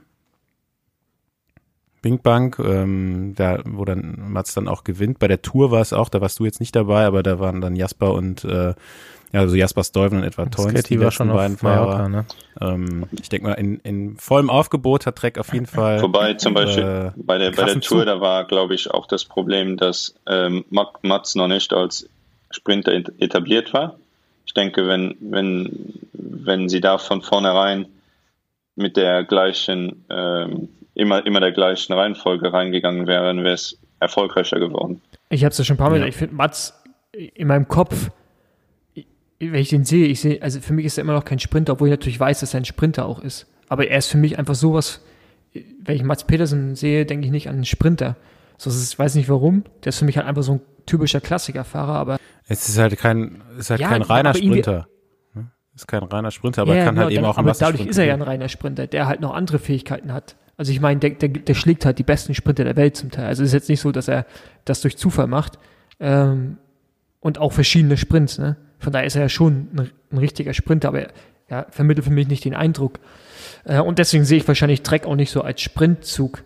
Äh, du magst recht haben, aber ich würde ja gerne zu meiner Statistik sehen, die mir sicherlich Ken Sommer liefern kann, weil er hat ja für alle Statistiken. aber ja, Ja, klar. ich denke, bei Mats war auch das Problem, dass er äh, zu Trek gekommen ist äh, all- mit, mit, anderen, mit anderen Siegen und nicht unbedingt als Sprinter und das Trek überhaupt nicht äh, eine Mentalität für Sprints hatte, sodass er da nie wirklich reingewachsen ist und erst ähm, eigentlich dann ähm, ja, mit, mit den zwei Siegen von Moschetti, das hat uns sehr viel Selbstvertrauen gegeben und dann stand eigentlich der Zug, aber der Sprinter hat noch immer gewechselt. Und er, dann nach dem Sieg in Polen, ähm, glaube ich, gab es dann auch dem Team schlussendlich das Vertrauen, dass das Hin- und Herwechseln keinen Sinn ergibt und äh, dass man besser dann doch ha- hat, mit einem zu sprinten, der gezeigt hat, dass er World Tour Sprints gewinnen kann. Das ist halt erst ein paar Monate her, deshalb ähm, glaube ich, dass da eher noch erst viele Siege kommen werden als und ähm, ja, deshalb hast du das Bild wahrscheinlich von ihm, oder viele Leute haben das, das Bild nicht von, von ihm als Sprinter. Ja, ja, klar. Also ich meine, ich finde es ja immer wieder schön, wenn ich ein Ergebnis sehe und jedes Mal aufs Neue überrascht bin, dass Mats Petersen gewinnt gegen irgendwelche Weltklasse-Sprinter, aber eigentlich dürfte ich nicht mehr überrascht sein, weil man ja weiß, was er kann. Äh, von daher ähm, muss es sich für mich nicht unbedingt ändern, weil es natürlich immer eine neue Überraschung ist. Aber so gerade bei der Tour hat es mir schon sehr gefallen, was er da gemacht hat. Ähm, auch alleine zum Teil, wenn man sich mal verloren Mhm. hat und äh, fand ich schon ziemlich krass. Ist ein geiler Rennfahrer einfach auch, muss ich sagen. Ist, wie geht's deinem Kollegen Moschetti denn? Jetzt haben wir hier ein paar Mal genannt. Ähm, der hat am Anfang vom Jahr die zwei Rennen auf Mhm. Mallorca gewonnen und ähm, ist danach, glaube ich, irgendwo mal Ja, sofort schwer das nächste Rennen dann Bessage, Etoile de Bessage, ähm, hat einen schweren Sturz und sich äh, den Oberschenkel, glaube ich, gebrochen. Äh, ja, war dann Hm. Eigentlich für sehr lange out geplant. Mit der hm, Corona-Pause hat er eigentlich, glaube ich, gedacht, dass er gar nicht so viel Zeit verliert. Ich glaube aber im Nachhinein hat er auch quarantänebedingt nicht die beste oder die schnellste ähm, äh, Reha bekommen oder wie es vielleicht normal üblich gewesen hm, wäre. Okay, ja. Ja, und Radfahren konnte er eigentlich ganz schnell, aber es äh, ist ein langer Weg. Also ähm, Sprint, Sprinten kann er, ja. das schon auf einem sehr, sehr hohen Level. Ähm, fehlt ein bisschen noch an ja, am, am, am generellen Level, um, um Profirennen halt oder ein bisschen schwerer zu überhaupt im, im Sprint zu landen. Also die Welt, da konnte er dann nicht fertig fahren, habe ich gesehen. Ähm, ja. Ja, hat, hat ja jetzt noch ein paar Monate Zeit, aber grundsätzlich ein Riesentalent, wenn, wenn nicht sogar einer der schnellsten. Ja, sicher. Also das hat er ja schon gezeigt. Wenn du Ackermann zweimal, äh, ja, äh, da, da ja. gab es kein Fotofinish oder so. Das, das war Mann gegen Mann. Äh, hat er schön abgesprintet. Dann gehörst du zu den schnellsten Fahrern der Welt.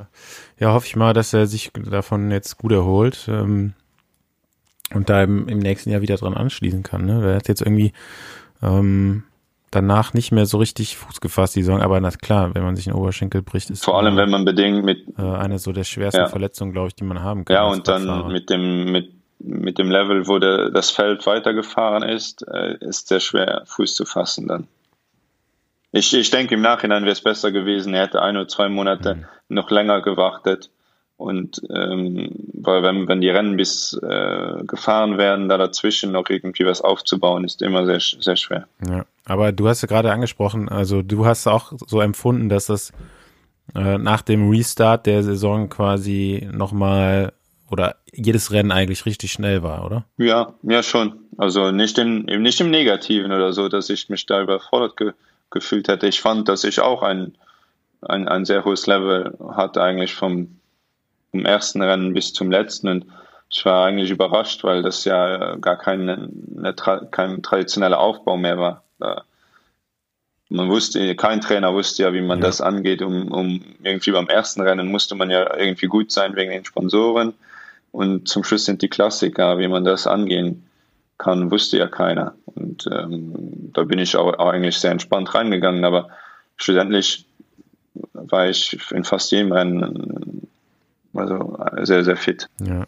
Wie war das für dich? Bist du gut durch die Zeit gekommen oder war es ja auch erstmal so, dass du gesagt hast, okay, wo auf kein direktes Ziel vor Augen, wie motiviere ich mich jetzt fürs Training oder ähm, ist das bei dir auch so ins Gegenteil umgespr umgesprungen, dass du gesagt hast, okay, jetzt cool, jetzt kann ich so viel, habe ich so viel Zeit zum zum Radfahren, jetzt äh, trainiere ich auch mehr oder noch äh, intensiver oder noch mit mehr Motivation ähm, also viele, für viele Fahrer war das ja so, dass sie tatsächlich dann in der Zeit ähm, irgendwie eine neue Motivation so, auf einmal hatten. Ja.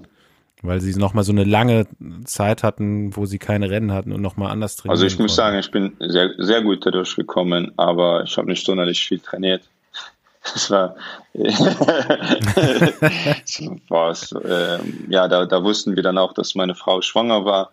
Dann haben wir die Zeit mal zusammen ein bisschen genossen. Okay. Ähm, und es war eigentlich ja vorherzusehen, dass das eine längere Zeit dauern würde. Da habe ich mir eigentlich von meiner Fitness her keine Sorgen gemacht und bin das sehr entspannt angegangen und habe dann einen, einen eigentlich sehr tollen Plan gemacht mit meinem Trainer, äh, weil ja irgendwie so ein Rennen brauche ich schon, um also motiviert zu sein zum Training. Aus Spaß mache ich das jetzt nicht nur. Hm.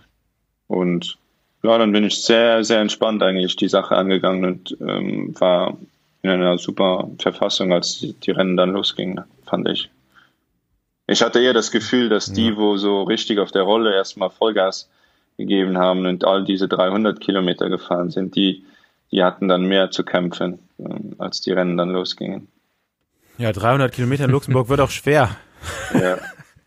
Also nicht nur nicht nur äh, schwer überhaupt genug Straßen zu finden, sondern auch äh, richtig schwer, weil es eben ja man kann ja einmal geht, ne? um, um das Land fahren, immer an der Grenze am Fluss vorbei. Das wäre dann mehr oder weniger flach.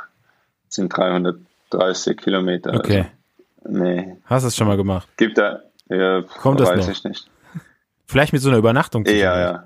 Es wird mir mehr Spaß machen, als zehn Stunden auf dem Rad zu sitzen. Dann so ein Bikepacking-Trip mit so einem Zelt oder machst du dann auch wie Paul eher so die Luxusvariante Ja, irgendwo dann schon im Hotel. Luxus, ja. Richtig so. Richtig Ja. so. Unser Freund äh, Jerome Cousin macht das ja jetzt die ganze Zeit. Gut, fällt euch noch was ein? Sonst Ja, ich hätte gerne äh, den nächsten, Ah, ja. oder ich hätte gerne eine Nominierung, aber diesmal kann, darfst du gerne bei deinen Landsgenossen, äh, deinen, Landsleuten. bei deinen Landsleuten bleiben und äh, gerne den oder die nächste Fahrerin aus Luxemburg nominieren. Fahrer oder Fahrerin? Beides. Ja, Jumpy Drucker wäre bestimmt lustig. Auch, auch interessant. Ja. War der schon? Nein, der wäre noch nicht hier. Mit dem hätte ich auf jeden Fall einige Ja. Geschichten zu erzählen. Nee, der war noch nicht hier. Ja, den. Ey, vor allem mit wär wir auch so was. viel, damals so, als ich Crosser war, ey, als wir beide noch Crosser waren, so viel miteinander zu tun. So ein Heimrennen gefahren, ihn ein paar Mal auch einmal geschlagen, was er mir, glaube ich, immer noch Okay. übernimmt.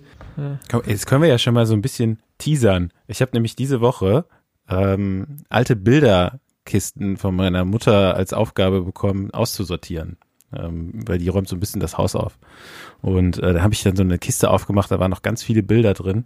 Ähm, und das war, da war ein Bild dabei von Jampys letztem Sieg bei der Flandern-Rundfahrt. Kannst dich daran erinnern, wann das war? Hä? Ja, okay. U17. Das ist nämlich jetzt der Witz daran. Und zwar hat er die Flandern-Rundfahrt 2002 gewonnen, aber für Ah, ja? U17. Und da bin ich mit Jampy in einem Team gefahren. Genau. Da sind wir zusammen, nämlich, äh, der ist als Gastfahrer quasi bei uns mitgefahren, war aber der Stärkste. Und dann haben wir für ihn, äh, sind wir für ihn gefahren und der ist, äh, hat da gewonnen damals. In der U17. Ich weiß nicht, wer da sonst noch platziert war. Ich glaube, ich war gerade noch so unter den ersten zehn, so Zehnter war ich oder so. Und ähm, habe ich das Foto gefunden, ähm, habe ihm das geschickt, habe ich ihm äh, zu gratuliert und habe gesagt, wird langsam mal Zeit für den zweiten Sieg, jetzt nach 18 Jahren. Hatte der schon das gleiche Kreuz bei der U17? Ich glaube, ich glaub, der wurde so Ja, geboren. Bisschen mehr Haare, bisschen mehr Haare, aber sonst sah er eigentlich schon genauso aus. Der hat auch schon so einen Bart gehabt und so. Ja, sehr gut. Gut. Alright, wir ähm, bedanken uns wie immer, dass du eingestiegen bist in Besenwagen und ähm, die auch. Luxemburger Fahne hochgehalten hast zum ersten Mal. Ja, vielen Dank für die Einleit Einladung. Sehr gerne. Ja, gerne. Vielen Dank, dass du gekommen bist. Und jetzt habe ich noch, für unser Outro habe ich jetzt doch noch was. Ähm, eine kleine Berichtigung ist mir, habe ich mir nämlich eben notiert, habe ich noch nicht gesagt. Und zwar äh, Mhm. die Friedensfahrt, ne, Basti? Alter, ich habe Die das hatte auch gar früher, nicht weiter. äh, zumindest ähm, ich mal- habe auch noch was dazu gefunden. Im, Dein, ja. ja, Ey, Mann, die war richtig mega groß. Und dein Also Vater- Auch, äh, das ja, war Mann, die ey, Tour de ich- France ich bin, des Ostens. Ich bin die, Fried ich bin die letzte ja, Friedensfahrt das ist gefahren. wirklich so. Und in Rostock war ich dadurch ein Held. Weil, also, also noch vor der Tour, ältere Leute fanden das geil, dass ich die Friedensfahrt gefahren bin. Und auch noch die letzte. Das ist so. Der Held Ich von mega, Rostock. ich bin als Ossi mega stolz darauf, dass ich die letzte Friedensfahrt fahren durfte. Ja, pass auf. Andys Vater hat eine Etappe gewonnen und das war dieser sächsischen Zeitung auch ein Artikel wert, komplett so lang wie Wesemann Artikel. Also habe ich auch komplett gelesen, wollte ich Echt? eigentlich noch drauf raus äh, und habe es dann auch vergessen. Aber so von wegen Ja, äh. Stauf, äh, es haben nicht viele Wessis nämlich da Etappen gewonnen. Und ähm, das war dann was Besonderes und Ja, war dann so, er wusste gar nicht, was er mit dem Preisgeld anfangen soll und so. Und dann war, es war auch ungefähr, ich glaube, es war in deinem Geburtsjahr tatsächlich. Er, er war dann auf jeden Fall nicht nicht, er war dann nicht mehr lange mehr Profi, genau erinnern. stand da drin. Und unter anderem, weil, weil äh, du, du gekommen bist. Ja. Ja, das war tatsächlich so, äh, auch aus seinen Überlieferungen kenne ich das, ähm, dass das so äh, ein hart umkämpftes Rennen war eben, weil ähm, ja aus den ganzen Ostblockstaaten damals, aus Russland und äh, oder UD, SSR, wie es damals noch hieß und wie auch sonst, ähm, war das eben die Chance quasi sich da irgendwie zu präsentieren und das war eben wirklich so die, die ja, konnte es so das größte Rad, Radrennen, was die zu der Zeit hatten. Ähm, oder auch äh, dann eben der Vergleich, ne? Also wenn du da als äh, westdeutsche Mannschaft oder auch aus, Frankreich oder wo auch immer ähm, du da hingekommen bist, dann wusstest du genau, äh, jetzt hier geht's richtig ab. Ja, Also. nächste, Um das jetzt nochmal, um die äh, Leistung von Steffen Wesemann jetzt hier nicht äh, nochmal hervorzuheben, dann ähm, krasse Nummer. nächste Woche, wir machen jetzt mal so einen kleinen Ausblick, mal gucken, ob es klappt. Da haben wir auf jeden Fall jemanden, dem die äh, 330 Kilometer um Luxemburg um einiges zu kurz wären. So viel dazu. Wir verabschieden uns. Also, Ciao, macht's gut. Bis dann. Ciao. Ciao.